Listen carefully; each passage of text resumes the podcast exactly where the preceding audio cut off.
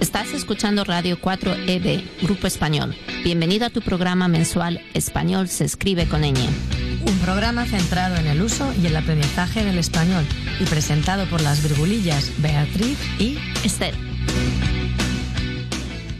Buenas tardes, saludos a todos los radioyentes y especialmente a los que nos están escuchando hoy desde los mercados españoles, aquí en Kangaroo Point. Mercado muy navideño, vea. Sí, exactamente. Hoy tenemos la celebración de nuestro tercer mercado, que coincide con el mercado navideño, en el cual, además de, como es en diciembre y ya han acabado las clases, pues hoy es un mercado mm, de tarde. Entonces es un mercado que ha empezado a las doce y media y que va a terminar a las ocho y media.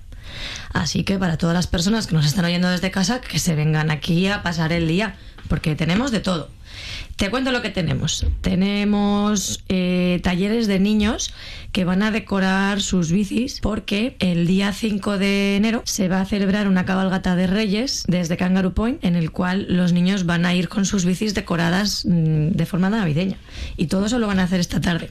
Qué chulo. Ah, que sí. Eh, luego también hay otro taller que es para hacer lámparas, en el cual los niños van a hacer lámparas para llevar el día de la cabalgata también. Y también vamos a tener a un especial invitado que es un rey mago, no podemos decir cuál es, obviamente, pero a lo largo de la tarde llegará este invitado mm, especial. Y además es un encendido de luces en el cual hemos decorado todo el mercado con luces navideñas y en un momento de esta tarde se encenderán esas luces. Y además contamos, bueno, pues con todas las tiendecitas y puestos de, de, los mercados anteriores, todos productos españoles que venden nuestros compañeros, además de comida española, tenemos chorizos, tenemos churros, tenemos paella, también contamos con el Beer Garden, ¿no? En el cual eh, los padres pueden estar ahí teniendo un refrigerio, mientras que mmm, los niños están disfrutando. disfrutando de sus actividades. Y además tenemos también un puesto nuevo que es de libros de español. Es una persona eh, muy conocida entre los profesores españoles. Su nombre es María, María Koblenz. Yo creo que la conoces, ¿verdad? Sí, sí, sí.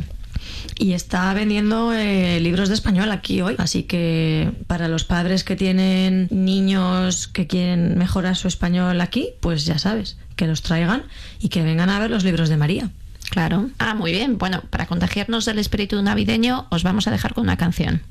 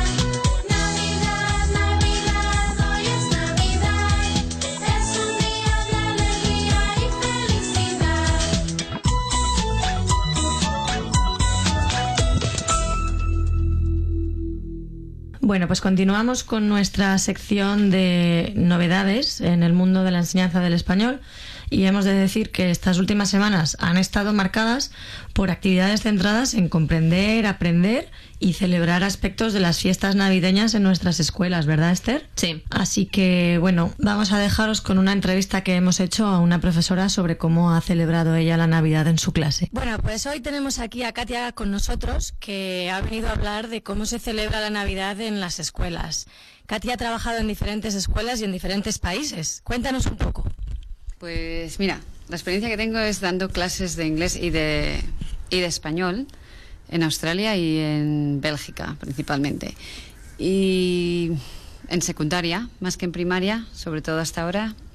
Y en Bélgica la verdad es que aunque dábamos eh, clase de español, sí que en el, you know, durante, durante, las clases cuando llegaba la época de Navidad se intentaba hablar un poco de cómo se celebra la Navidad en España y otros países de habla hispana.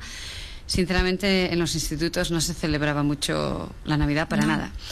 No, porque era época de bloque de exámenes justo mm. antes de Navidades y yo creo que no había tiempo para ningún tipo de, de fiesta. De fiesta, qué triste, ¿no? ¿no? y, por ejemplo, ahora mismo estoy dando clase de español en primaria, uh -huh. pero es el primer año, nunca me ha tocado una Navidad. Y todavía entonces, no hemos llegado. Y no hemos llegado. No nos hemos adelantado un poco. No, entonces la idea sí que es, por ejemplo, la última semana de clase de colegio, donde ya realmente la gente casi no hace nada o los niños están más más vagos también, no quieren hacer mucho, pues hacerla un poco interesante, más divertida, hablando sobre cómo lo celebramos. Quizás la idea era a lo mejor es mostrar un vídeo o mm. unos cuantos vídeos con la cabalgata de Reyes, explicar las tradiciones y para los más pequeños pues la otra tienen dos clases a la semana, la segunda quizás hacerles que se disfracen un poco y que intenten hacer una representación de los Reyes Magos. Algo, claro, claro. Algo, Hay que explicarles algo, pues obviamente que sea nuestro y que sea diferente, ¿no? Entonces, no sé, ¿tú cómo recuerdas que celebrábamos las Navidades en nuestros coles en España? Porque no tiene nada que ver con lo que hacen aquí, ¿verdad? Mm, no, la verdad es que no. Yo creo que igual, como la mayoría, fuimos casi todos a colegios católicos o si no eran católicos, yo qué sé, la gente era católica. Sí. Yo creo que todo el mundo en el colegio a la hora de Navidad celebrábamos, nos disfrazábamos de pastores, de ovejas, de Virgen María. Es verdad, siempre hacíamos el, el Belén, ¿no? La, el disfraz del Belén y crear el propio Belén. Poníamos el Belén y sobre todo yo creo que quizás porque era lo que más mm, nos gustaba a mí o, o a todo el mundo. Disfrazarse. Disfrazarse y llevar la pandereta o, o cantar villancicos. Sí, sí, sí, es verdad. Era muy típico eh, la botella de anís también, ¿verdad? Con la cuchara y usar lo que pudiéramos para, para hacer música. Sí, sí. La verdad es que yo lo asocio siempre a fiesta, o sea, igual que, no sé, yo creo que era una época en que íbamos a misa, hacíamos todo lo del Belén y la representación y todo, pero era también festivo, era mucho lo de, bueno, eso, cantar villancicos, disfrazarse y pasarlo bien. Sí, sí, sí. Bueno, pues a ver si conseguimos que este año tus estudiantes, Katia, se lo pasen igual de bien que nosotras cuando éramos jóvenes. A ver. Muchas gracias. A ti, a ti. Hasta luego. Me ha hecho mucha gracia el detalle de la botella de anís. Eh, no me imagino trayendo una botella de anís en mi escuela. Y, y cierto, ¿no? Se me había olvidado lo, todo lo de cantar los villancicos en el colegio. Sí, es que es verdad que llevamos aquí tanto tiempo. Hay muchas personas, sobre todo los españoles que nos están escuchando, que ahora mismo se sentirán muy identificados. Eh, no nos damos cuenta realmente de lo que no se celebra, porque tenemos siempre esa, esa relación con Papá Noel y con los renos en Australia. Sí, pero totalmente distinto en España. Siguiendo con lo que estábamos comentando de cómo se celebran en las escuelas, eh, yo, por ejemplo, en mi caso, no me importa comentar lo que suelo hacer. Uh -huh. Creo que es un, una buena manera de acabar el año, sobre todo como dice Katia, porque nos quedan esos días que muchos estudiantes ya se van yendo y a aprovechar a hacer cosas más culturales. -huh. Entonces, por ejemplo, a mí algo que me gusta mucho, porque soy una apasionada del gordo, es enseñarle sobre esta tradición a los estudiantes. ¿Ah, sí? sí, y comenzando también aprovechando más que nada para que aprendan los números eh, más altos, eh, que muchas veces se quedan en el 100, los miles, pero claro, vamos con... Claro, claro, con el gordo obviamente sí.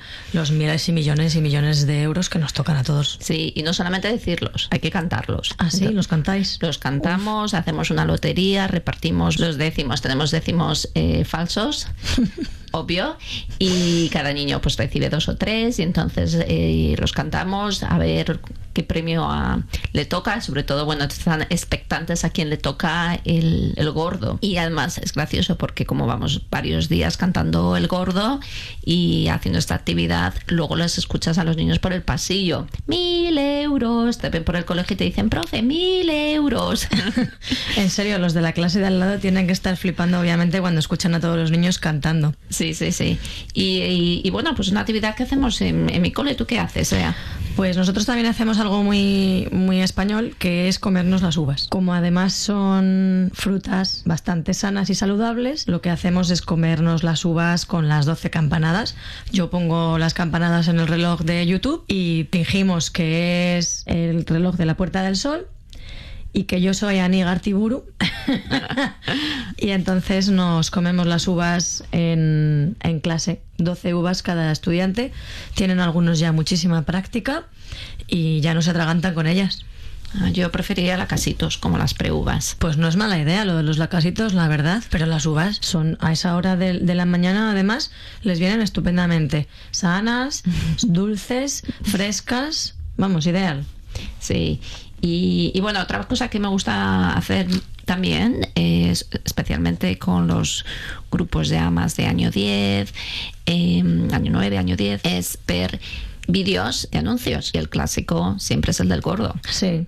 En los últimos años. Pensaba que me ibas a decir eso, el anuncio de la lotería, el del calvo de... Sí, bueno, el del, de la cal- lotería. el del- el del calvo lo explico porque es muy icónico, pero en los últimos años eh, se puede los, los vídeos de la lotería también han sido muy impactantes y es un buen recurso para los profesores, si te das cuenta. Son como pequeñas películas eh, que uno puede ver, las pueden comentar entre los estudiantes, tú lo proyectas y luego se puede discutir. Sí, sí, la verdad que sería una muy buena actividad. Sí. Nunca lo he pensado. Sí, Eh, pues los últimos años los vídeos son muy interesantes. ¿Y has visto el de este año, el del 2019? No, no lo he visto. Ni siquiera sabía que estaba allá afuera, vamos. Sí, este año es un poquito distinto. Este año, en vez de que fuera un solamente un vídeo solo, son creo que hay cuatro versiones y más cortitas. Y también lo que ha cambiado es que yo soy muy aficionada, te lo voy a decir, como primicia. El logo del final, que solía ser el mayor premio es compartirlo, ahora ha cambiado a este año a el sorteo que nos une. Oh. Me gustaba más el mayor premio es compartirlo.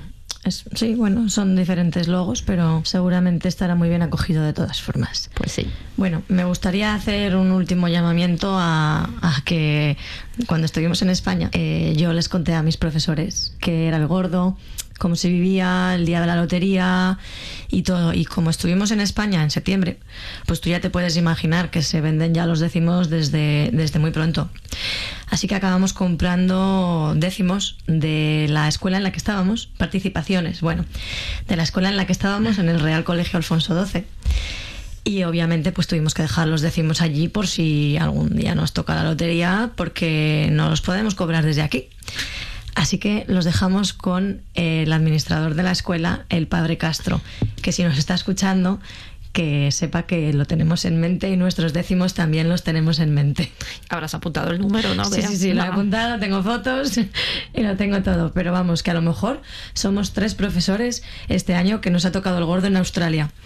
Qué bueno. Y Así me que lo darás, vamos me a vivir. me darás un pellizquito, ¿no? Sí, sí, por supuesto, vamos. Que un pajarito- Dejaremos de hacer radio y nos iremos a las Bahamas a vivir. Sí, pues ahí ya, ya estoy haciendo las maletas. Se va, se va a vivir el, el gordo específicamente en mi clase este año muchísimo más emocionante que otros años, porque obviamente tenemos una buena razón este año. Claro, siempre hay que participar. Bueno, y pasamos a nuestra siguiente sección. Sí, y, y bueno, lo, lo de las Bahamas es una idea buenísima, sobre todo ahora que han empezado las vacaciones escolares para todos los colegios y, y los estudiantes de primaria y secundaria. Recordamos que las clases se reanudarán el 28 de enero, ya que el lunes 27 es fiesta, el Día de Australia cae el próximo año domingo. Aunque cabe señalar que nosotros los profesores nos reincorporamos a nuestros puestos unos días antes, o bien el jueves 23 o en algunos casos el miércoles 22, dependiendo de la escuela. Sí, yo vuelvo el miércoles. Pues yo todavía no lo sé. Pues me parece muy bien, así se vive mejor. Bueno, son unas vacaciones merecidísimas. ya que se avecina un año con muchos cambios, ¿verdad? Verdad, verdad. Que tenemos la implantación de la cara, por un lado. Sí, nuestro nuevo currículum nacional, que ya lo llevan muchas escuelas usando y, promoviendo, pero bueno, sí, este año 2020 eh, entra en vigor. Sí, y por otro lado, bueno, para lo que son los seniors, los años seniors, en el 2020, el año 12, será la primera promoción que pase por el nuevo sistema que incluye los exámenes externos.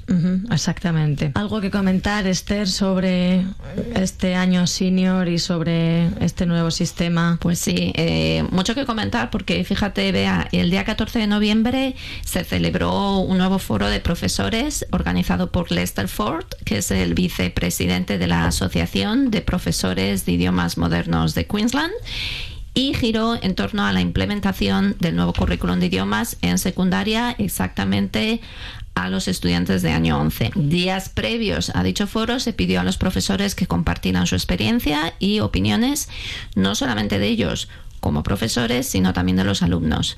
Y aquí queremos nosotras eh, también mencionar algunos de los aspectos más destacados, pero no todos porque nos extenderíamos demasiado. Sí, es verdad. Ha, habido demasiados comentarios, ¿verdad? Sí, bueno, el informe con todas estas opiniones en verdad es bastante demoledor y refleja tanto el desencanto por parte del profesorado como del alumnado ante el nuevo currículum y el tipo de examen. Estos nosotros recogemos simplemente los comentarios. y Algunos colegios, por ejemplo, destacaron un descenso de hasta el 30% en el alumnado que escoge un idioma e incluso una reducción de estudiantes en clases ya formadas por el abandono de estudiantes a mitad de curso, con un efecto dominó, ya que los estudiantes de año 10, al saber en qué consiste el nuevo programa, deciden en algunos casos no continuar. Hay una desmotivación, vea, clara del alumnado al encontrarse que lo que hacen en las clases de idiomas se centra ahora en lo que han hecho en año 8 de la asignatura de inglés, por ejemplo, y también que el aspecto comunicativo en el aprendizaje de lenguas ha quedado relegado a un segundo plano. Buena parte de las lecciones se ha centrado en explicar y entender en qué consiste el nuevo tipo de examen y los criterios de evaluación. Vamos, en preparar al estudiante para el examen en vez de en prepararle para poder usar el idioma, ¿no? Efectivamente. Ya. Incluso las actividades extraescolares se han visto afectadas, por ejemplo, con un menor número de estudiantes queriendo competir, por ejemplo, en el concurso de discursos de secundaria. e incluso algunos profesores comentaban en programas de intercambio.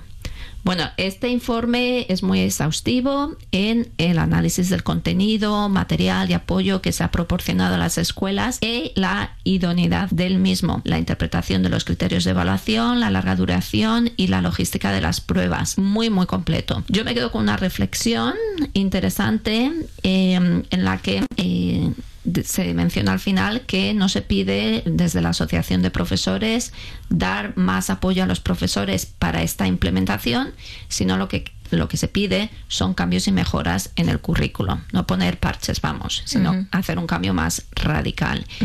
Y, por ejemplo, de relevancia, algo que me llamó también la atención era una comparación de un profesor que en la misma clase de año 11 tenía estudiantes que eh, se iban a presentar al examen de QCAA, el que estamos comentando, pero también había estudiantes que se presentaban al bachillerato internacional y algunos al diploma oficial de alemán. ¿Todos en la misma clase? Sí. Madre mía. Una pesadilla. Pobre profesor. Sí, sí, yo no me quiero, vamos, ni imaginar. Tres cabezas tendría que tener y seis manos. Algo así. Bueno, entonces este, este profesor de alemán daba la reflexión en el que se veía que el sistema nuevo quedaba realmente mal parado cuando se hacía la comparación con los otros dos Em, sistemas, ¿no? Y bueno, pues es algo que no nos sorprende tanto, ¿no? Si comparamos con el bachillerato internacional u otro tipo de examen de lenguas como por ejemplo el DELE, ¿no? Donde no se requiere el uso del inglés para demostrar las habilidades lingüísticas y donde los estudiantes aprenden y son evaluadas también de eh, son evaluados de forma acumulativa no tema por tema. En dicho informe, para terminar, eh, se animaba a los profesores a compartir sus preocupaciones, pero también sugerencias de mejoras directamente a QCAA. Sí, es verdad. Se les anima a los profesores a que se les envíe directamente, en vez de tener estos mini grupos de comentarios eh, negativos, Sí, se, se- desanima a, a enviárselo directamente a ellos, ¿verdad? El feedback. Sí, a ser proactivos en la dirección de correo electrónico que curiosamente comienza por English and Languages, que te dice un poco que nos han metido todos en el mismo saco, ¿no? Sí, como antiguamente cuando se le solía llamar a los idiomas lote, lot, ¿verdad? Languages other than English. Cierto, nunca lo había pensado. Y luego lo cambiaron a languages porque no tenía nada que ver con el inglés y porque tenía que estar comparado con el inglés. Muy bien. Qué interesante. pues, sí, sí. Volvemos otra vez al 2011. Gracias Esther por esta información. Me parece súper interesante. Además, concretamente sabiendo que el año que viene soy yo una de estas profesoras Sí. que va a tocarles preparar a los estudiantes para este nuevo futuro. Yo te deseo mucha suerte. Yo, Muchas gracias. gracias a Dios, me retiro de QCAA. Muy bien, pues me alegro mucho por ti. Os dejamos con una cancioncita relacionada con Navidad.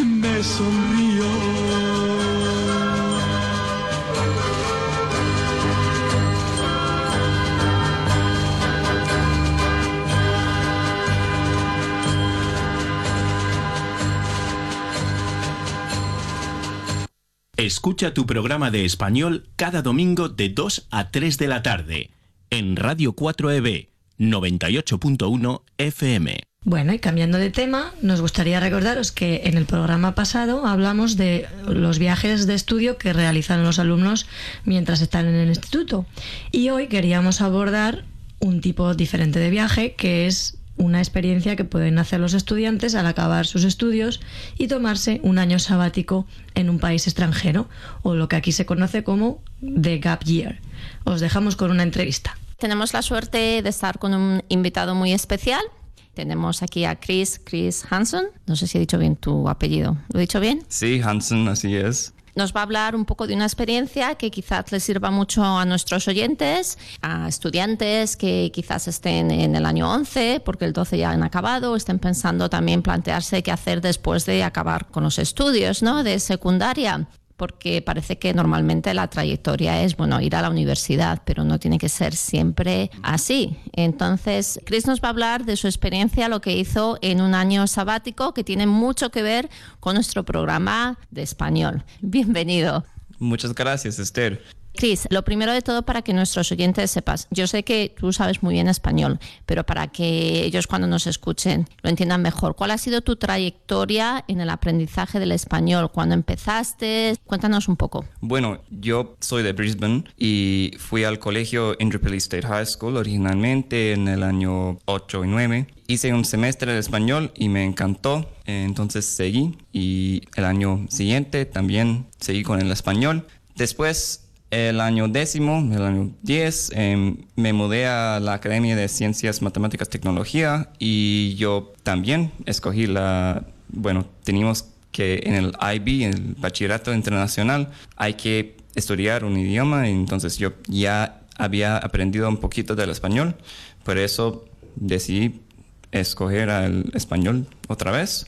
Eh, y entonces seguí estudiando tres años en la academia y en el año 11 llegué a ser estudiante de ti, porque en ese año, en 2000, sería 2012, ¿verdad? Que viniste a la academia, entonces sí.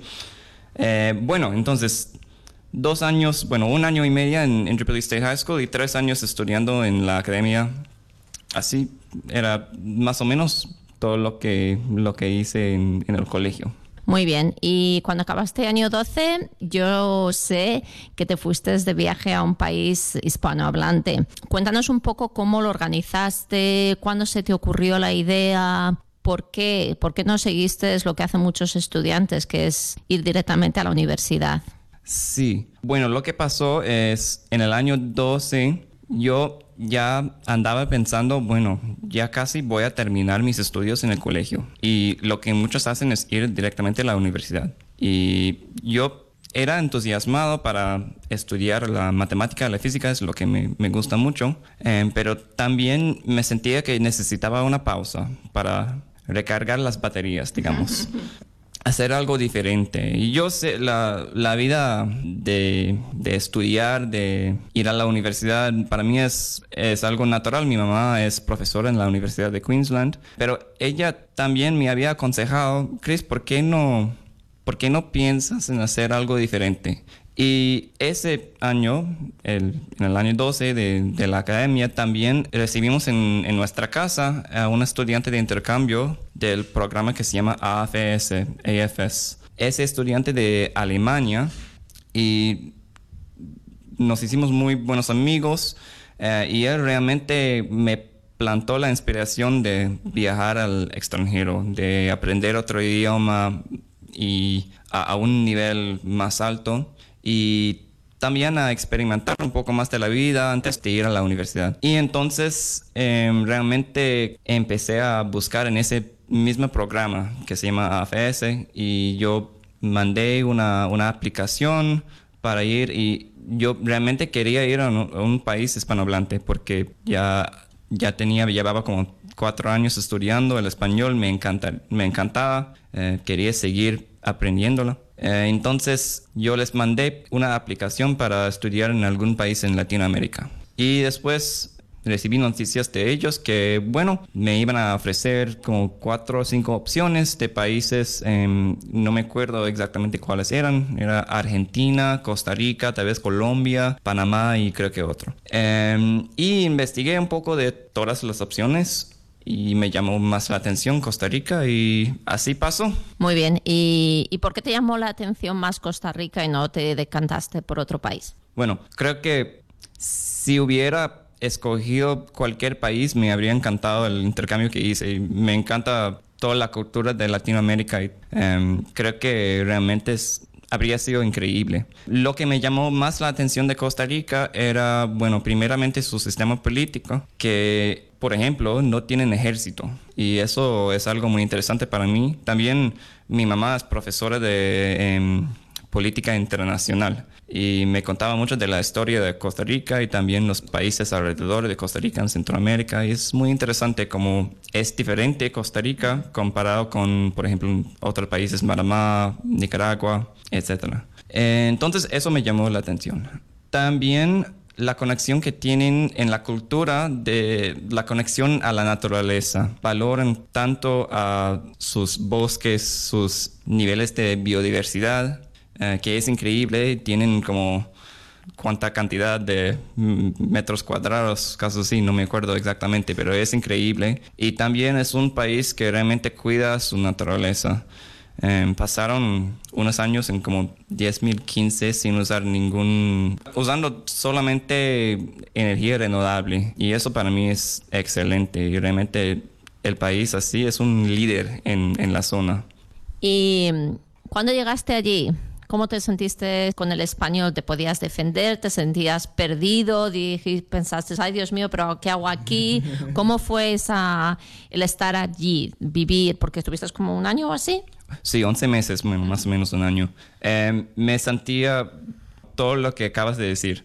Al principio, digamos, llegué y yo pensaba, ok, he estado estudiando el español, llevo como cuatro años más o menos estudiando y me siento bien, tenía confianza, yo podía expresar lo que yo tenía que expresar, podía leer bien, escribir más o menos bien, pero cuando llegué, yo me acuerdo exactamente en el momento que llegué en el aeropuerto en San José y perdí mi maleta en, en el tránsito. Y yo andaba como 20 horas sin dormirme y yo como...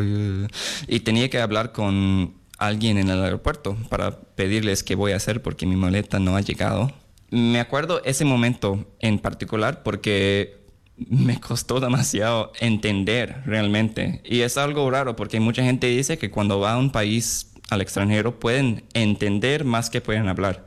Para mí todo lo contrario. Podía hablar porque, no sé, tenía práctica en como hacer formas de decir lo que tenía que decir, pero sí, entender al acento que era muy diferente y tenían sus dichos que yo no había escuchado nunca antes, me quedé en, como shock eh, al principio. Duré como tres meses en acostumbrarme y después de tres meses ya me sentía con más confianza, podía comunicarme bien y después de como nueve meses me sentía como, sí, muy cómodo.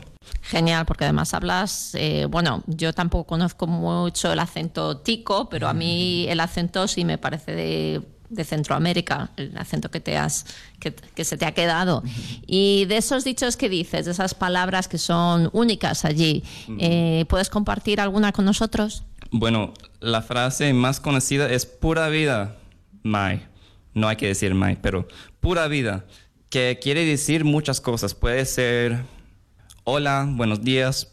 Puede ser también adiós, que te vayas bien. También puede ser gracias, como hey, te voy a invitar la cena a un restaurante. Ah, pura vida, gracias. Es como, sí, tiene muchos usos. Y es algo de la cultura también. Yo creo que realmente es una expresión que usan para mostrar cómo, cómo se sienten. Y bueno, bueno, pura vida, ¿qué más? Bueno, de hecho, me siento acá y estoy llevando una camiseta que dice tuanis y es otra frase costarricense otra frase tica. Tuanis es como cool en inglés o como que como es en Madrid chulo, ¿verdad? Chulo, sí. Qué chulo. eh, sí, tuanis quiere decir bien, eh, cool. ¿Qué hiciste ese fin de semana? Ah, me hice bungee. ¿Qué tuanis? ¿Qué tuanis? Y bueno, hay muchos. Hay como un diccionario de dichos costarricenses. Ah. Tuve que aprenderme muchos, pero a mí me encantan pero a veces lo que, lo que encuentro difícil es hablar con gente que no es de Costa Rica y no usar tanto las frases que había aprendido, tener que como mantenerme como... Sí, como hablar como un español más estándar para que todo el mundo te pueda entender, porque si no la gente pues no, a lo mejor no sabe, ¿no? Tú me dices tuanis y ya porque me lo has explicado, si no, no tendría ni idea, es muy curioso. La otra cosa es que decimos my cada cinco segundos, que quiere decir como mate en, en Australia, mate. Ah. Qué curioso, tampoco lo había escuchado. ¿Y allí en sí qué es lo que estuviste haciendo? ¿Estudiar, trabajar? Sí, era un programa de bueno, realmente repetir el año 12 en, Costa Rica. Eh, lo bueno era que no tenía, ya no tenía tanta presión para sacar buenas notas, nada más tenía que asistir al, al colegio y hacer los exámenes y todo así. Entonces el programa era así, pero mm, para mí más que todo era una oportunidad para aprender más del idioma español, también conocer la cultura. Tomé muchas oportunidades para salir hicieron como eh, paseos por otros lados del país para conocer parques nacionales, lugares de como historia cultural, cosas así. Por eso, para mí era más, sí, un programa de, para estudiar, ir al colegio, eh, para mí más que todo era de la cultura, del idioma y todo. Sí, que el colegio no era la prioridad, ¿verdad? Sí, sí, para mí, como ya tenía mis notas acá en Australia, no, no había tanta presión, por dicha. Y luego regresaste aquí a Australia y ¿qué hiciste? ¿Comenzaste la universidad directamente? Sí, después de volver a Australia, empecé en la Universidad de Queensland estudiando la, originalmente la física. Hice un año de la física, pero me di cuenta que me gustaba más la matemática, entonces me cambié. Son muy parecidos, entonces no es, no es tan importante. Sí, ¿y cómo has conseguido mantener este nivel de español tantos años después? Porque ya han pasado unos años. ¿Has tenido oportunidades de practicarlo regularmente? Cuéntanos un poquito. Bueno, sí, realmente me siento que mi nivel de español ahora no es tan bueno como antes. Cuando al fin del intercambio yo me sentía como al punto máximo de mi, nivel de español. Ahora, bueno, como dices, eh, hay que buscar y perseguir oportunidades para seguir practicando el español, el idioma, y me, ha costado, la verdad. Y también por ser perezoso también, a, a veces yo yeah, no pongo el, esfuerzo. Pero, por ejemplo, hay un club en, en, la universidad, el club se llama LASA, Latin American Student Association. Es de todos eh, los estudiantes internacionales y también los que les interesa de la cultura latinoamérica. Sí, conocí a unos amigos ahí, nos ponemos a ir a hablar y pasar y comemos pizza. Eh, y ahora vivo con un amigo que conocí en ese club también. Entonces nos ponemos a hablar español de vez en cuando. Ah, buenísimo. ¿Y es solamente latinoamericano? También hay gente española que a lo mejor llega y también se une al grupo. Sí, en ese grupo también hay, hay gente de, de todos lados, la verdad más que todo de Latinoamérica, pero he conocido, por ejemplo, un, unos de España, pero también conozco de Argentina, de Brasil, de Costa Rica, he conocido uno que, por dicha, porque es un país muy chiquitillo. Y de México hay muchos también, entonces de todos lados, la verdad. Muy bien, y como estamos ahora cerquita de las fechas navideñas, ¿tú pasaste allí la Navidad?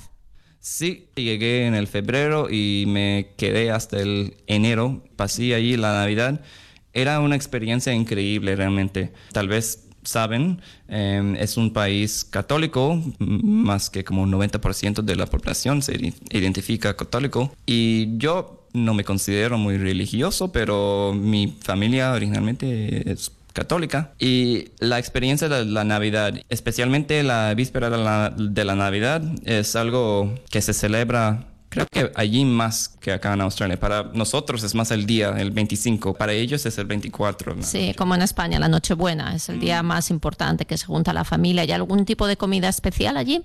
Eh, bueno, hay muchos. Por ejemplo, hacen tamales, que creo que son originalmente de México, pero no sé exactamente, pero tienen su propia versión de tamales, que es una comida de, con harina de maíz, eh, con alguna carne, algunas especias y es cocido en agua hirviente y con hoja de banano, creo. Queda muy rico y es un evento de la familia, como en la semana antes de la Navidad. Todos se reúnen para hacer los tamales. Uh -huh. Y más que todo, todos los, todas las abuelas son, son los expertos en... Los tamales. Sí. ¿Y llega Santa Claus a Costa Rica o llegan los Reyes Magos? Santa Claus, que yo entendía así. También en la Nochebuena es una tradición que eh, como a, antes de medianoche toda la familia hacen Santa Claus secreto o algo así, no sé cómo se dice. Ah, o sea, que tienen el Sa Santa Claus llega, pero por si acaso también tienen Santa Claus secreto el día de antes. Sí, sí. Ah, qué bueno. Las dos cosas, por dicho. Ah, las dos cosas. Sí, ambos. Buenísimo. Te vamos a agradecer muchísimo tu tiempo. Nos ha encantado saber sobre tu experiencia. Creo que a los oyentes también. Es muy bueno saber que después del bachillerato hay más opciones que solamente ir a la mm, universidad o quedarse aquí en Australia trabajar, una buena ocasión de poner esas habilidades, el idioma en práctica y aprender más en cualquier país hispanohablante. Yo sé que también se hace en España este programa y desde aquí queremos animar a todos los oyentes a, que investiguen otras fórmulas que siempre, bueno, por lo que nos has contado tú, es una experiencia inolvidable, que has aprendido muchísimo y tu nivel de español es increíble. Yo me acuerdo porque fuiste mi estudiante antes de que fueras a este proyecto y luego al volver me sorprendió muchísimo cómo había cambiado totalmente tu acento. es increíble, ¿no? Tú al llegar allí, antes de que se me olvide, antes de despedirnos, la forma que tú tenías de hablar, ¿te costó mucho cambiarlo? Pues desde los verbos a la pronunciación, ¿cómo, cómo fue ese camino? Sí, creo que al principio me costaba un poco, pero realmente ese cambio se hizo automáticamente. Después de unos seis meses ya hablaba como los ticos, los costarricenses. Y de veces me da vergüenza porque yo, ay no, mi profesor de español, ¿qué va a decir? Que ya estoy hablando como alguien de Costa Rica y no de Madrid, de España. Em, pero creo que habría sido muy difícil seguir con el acento español estándar. Entonces, es, ese cambio se hizo automáticamente. Me costó un poco al principio, pero ahora es, es como hablo, nada más. Es, sí. Perfecto, y además esto prueba que, que, nos entendemos perfectamente y seguro que los oyentes también te han entendido perfectamente. Pues te deseamos lo mejor y de nuevo muchas gracias por venir al programa. Muchas gracias. Qué entrevista más interesante, ¿verdad? Bueno, y qué curioso que no lleguen allí los Reyes Magos, ¿no? Pues sí, cierto, porque en todos los países de habla hispana pues no tenemos las mismas tradiciones. A mí yo recuerdo, me chocó mucho cuando estuve en Perú, el hecho de que no pongan al niño Jesús en el pesebre hasta que ha nacido ya. Yo pensaba, bueno, ¿qué ha pasado? ¿Alguien lo ha robado? Eso es muy español, ¿no? Sí. Bueno, creo que es la hora de poner una canción, ¿no? Sí, sí. Os dejamos con una canción.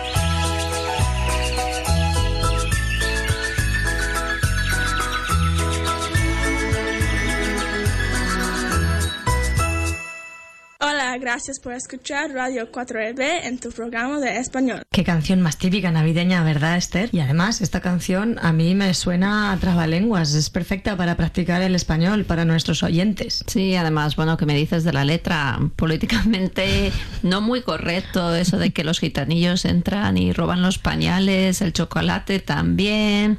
Bueno, nos dice mucho de lo diferente que son los villancicos. Culturalmente, todo esto hay que entenderlo en que es una diferencia cultural. Sí, la gente cuando lo canta tampoco verdaderamente está pensando en el significado de las letras. Y bueno, pues este es uno de mis preferidos, ¿no? El de Hacia Belén va una burra.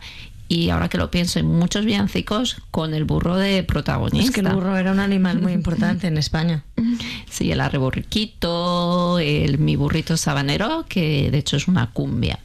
Interesante. Y ahora damos paso a una de nuestras secciones que esta semana, por supuesto, está relacionada con la Navidad. Aquí empezamos con nuestras expresiones. Exactamente, nuestras expresiones idiomáticas. Voy a empezar yo hoy hablando de ser un tontolaba. La palabra tontolaba viene de la costumbre de poner en el roscón de reyes un haba y un regalo. Debo mencionar que el roscón de reyes es un dulce típico, un postre típico que se hace para comérselo el día de reyes y que tiene nata, está cubierto, o sea, tiene nata en medio del roscón y entonces se esconde muy bien entre la nata un haba y un regalo, que generalmente es una figurita. Al que le toca el regalo, pues le coronaban como rey de la fiesta. Y al que le tocaba el haba, tenía que pagar el roscón y le llamaban el tonto del haba. Y de ahí viene la transformación de la palabra unida sin la H hasta llegar a tontolaba. Qué curioso. Bueno, pues vamos a continuar con estas expresiones y pensando que en España súper tradicional es lo de tomar 12 uvas con las campanadas de Nochevieja, la siguiente expresión es nos van a dar las uvas. Esta expresión la usamos cuando tardamos en hacer algo. Es una expresión enfática para apurar a la persona y evitar más retrasos en una acción. Te pongo un ejemplo. Vea, si no te apuras, nos van a dar las uvas y no vamos a terminar el programa. Como si no lo hubiéramos acabado nunca. Bueno, básicamente decimos que si no hacemos algo pronto, vamos a llegar a Nochevieja sin haber completado un asunto. Nos quedan 16 días para acabar el programa. Espero que podamos terminarlo y Bueno. entregárselo a nuestros oyentes. Yo me voy a España, tú verás lo que haces. Siempre haces lo mismo, Esther. Siempre me abandonas. Bueno, Aunque se vaya a España y me abandone, yo siempre he dicho que con esta chica me ha tocado el gordo. oh, qué Así que voy a explicar la siguiente expresión. Me ha tocado el gordo. Esta expresión no quiere decir que un gordo te ha tocado. Bueno, depende del gordo. No, Esther, no tiene nada que ver con eso. Ah. No seamos mal pensados, por favor. Lo que quiere decir es que te ha tocado el gordo de la lotería, es decir, el premio más gordo, el mejor premio. Como ya hemos hablado de la lotería anteriormente, y Esther, que juega a Sí, sí. fingir que están Soy jugando a la lotería Ludópata. en su escuela y está inculcándoles buenos valores a los niños desde el primer día. Entonces, pues vamos a repetir que la lotería es un día muy importante en España, la Lotería Nacional, que se juega en Navidad, el día 22 de diciembre. diciembre, exactamente. Y que, bueno, el premio más importante es el gordo, que tocan 300.000 No sé, nunca me ha tocado. creo. Para mí es ciencia ficción. Yo no comments, pero el año pasado fueron 400.000 euros al décimo. Y bueno, también irónicamente se puede utilizar esta expresión con un matiz negativo, como te ha tocado hacer algo que no te apetece nada. Un ejemplo de la expresión de forma irónica sería soy yo quien tiene que preguntarle la lección, me ha tocado el gordo. O tengo que enseñarle la ciudad a unos amigos de mis padres, me ha tocado el gordo. Y también queremos comentar otras expresiones que quizás a priori parecen navideñas, pero no están tan claras. Por ejemplo, armarse la marimorena. ¿Quién es la María Morena? Bueno, pues era una mujer de armas tomar, de las que no se recataban a la hora de llamar la atención o montar un follón en su taberna. eh, especialmente cuando los clientes querían marcharse sin pagar o habían bebido más de la cuenta, por lo que su fama la precedió, llegando hasta nuestros días con la famosa expresión se armó o armarse la marimorena como sinónimo de riña o bronca. ¿Qué pasa? Que nos confundimos un poco con la marimorena de los villancicos. Aunque cuando decimos marimorena en los villancicos nos referimos a la Virgen María, la Virgen Morena, la María Morena, la Moreneto. Muy bien, gracias, muy bien explicado. Virgulilla. Muy bien. ¿Tienes tú alguna otra así que se te ocurra? Pues mira, sí, tengo la última que vamos a hacer hoy. Esta expresión es eh, ser un petardo, que es una expresión que podemos asociar con la Navidad, pero no está relacionada con la Navidad. En España en Navidad se tiran muchos petardos, los niños van a comprar petardos y siempre, ¿verdad?, andan tirando petardos.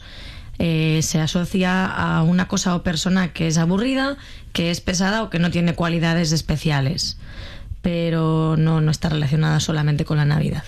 Y es algo muy interesante porque en, en, Australia es una prohibición nacional tirar petardos en público y en privado. Vamos, no se pueden comprar petardos en Australia. Mm, nunca lo había pensado, no me había dado cuenta. Uh -huh. Y con esto terminamos nuestra sección de expresiones idiomáticas y os vamos a dejar con un vídeo, aunque no podáis ver el vídeo, pero lo podéis escuchar, que han hecho los estudiantes de ALCE de, de Australia, de la agrupación de lengua y cultura españolas, para felicitar la Navidad a la gente. Señoras y señores, desde las aulas de lengua y cultura españolas del estado de Victoria, queremos desearles unas muy, muy y muy felices fiestas. ¡Música, maestro!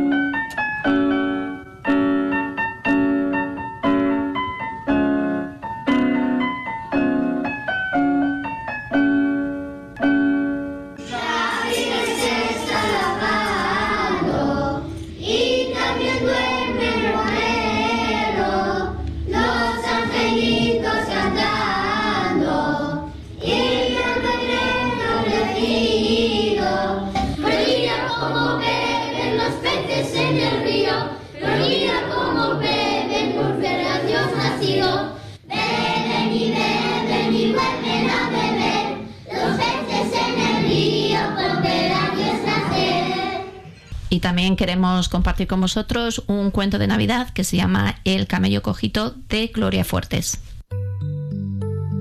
El camello se pinchó con un cardo en el camino y el mecánico Melchor le dio vino.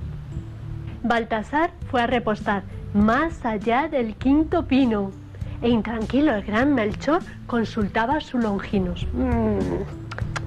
No llegamos, no llegamos y el santo parto ha venido. Son las doce y tres minutos y tres reyes se han perdido. El camello, cojeando, más medio muerto que vivo, va espeluchando su felpa entre los troncos de olivos. Acercándose a Gaspar, Melchor le dijo al oído, Vaya pirria de camello que en Oriente te han vendido. A la entrada de Belén, al camello le entró hipo. ¡Ay! ¡Qué tristeza tan grande con su belfo y en su hipo! Le iba cayendo la mirra a lo largo del camino. Baltasar lleva los cofres. Melchor empujaba al bicho. Y a las tantas ya del alba ya cantaban pajarillos.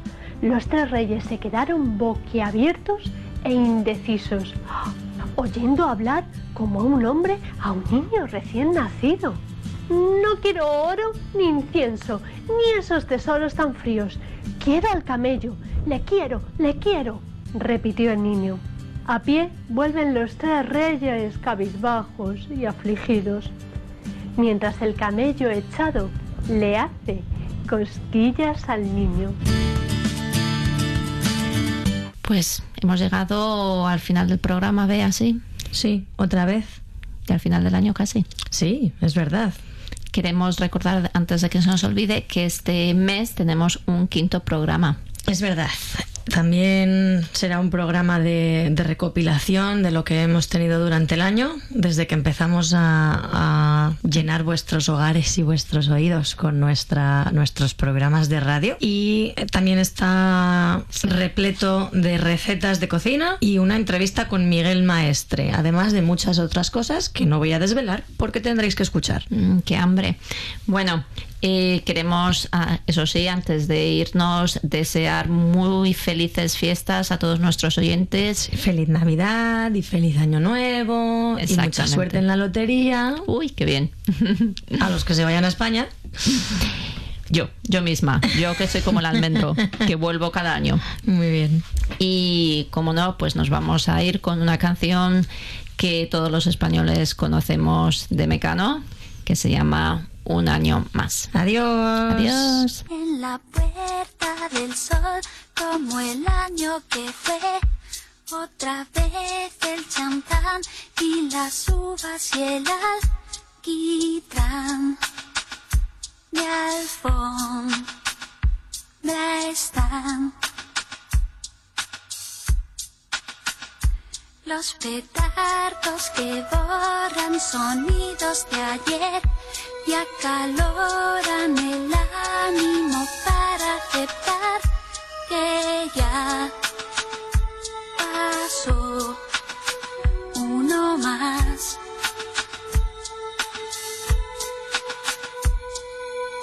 En el reloj de antaño, como de año en año, cinco minutos más para la cuenta atrás el balance de lo bueno y malo. Cinco minutos antes de la cuenta.